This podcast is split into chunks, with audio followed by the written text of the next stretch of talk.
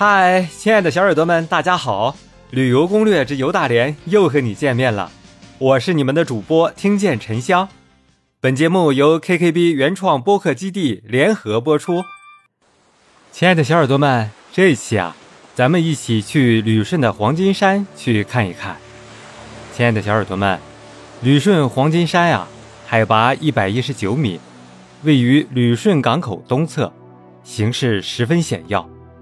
与港口西侧的老虎尾山遥相呼应，扼守旅顺港出海口。山北路不足百米处，便是举世闻名的旅顺大雾。清末啊，李鸿章在旅顺口兴建旅顺大雾，作为北洋水师的后勤维修基地。为加强基地的防卫，在旅顺口的陆路和海路大规模修建炮台。黄金山啊。因其险要的形势和重要的地理位置，被选址修建为海防炮台。亲爱的小耳朵们，黄金山炮台啊，于1880年11月开始修建，1883年3月21日，将两门240毫米口径克虏伯火炮、五门120毫米口径克虏伯火炮和八门12磅炮搬运上山。六月啊，火炮安装完毕，竣工投入使用。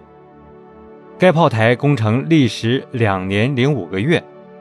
黄金山炮台配备的二百四十毫米口径加农炮，是当时旅顺要塞安装的口径最大、威力最强、样式最新的火炮。火炮安装在旋转轨道车上，可进行三百六十度射击。亲爱的小耳朵们。黄金山炮台的守备部队啊，他的兵力为一哨，约二百人。首任哨长为曾经留学德国的袁宇春，并聘请德国炮兵军官瑞奈尔担任炮台教习。炮台建成以后，守备人员经过五个多月的训练，在一八八三年的十月二十一日进行了首次的试射。二百四十毫米炮每门试射两发，一百二十毫米炮呢每门试射三发，固定靶距三千米。少官袁宇春亲自操炮，瞄准试射一发，击中靶标，被记一等功一次。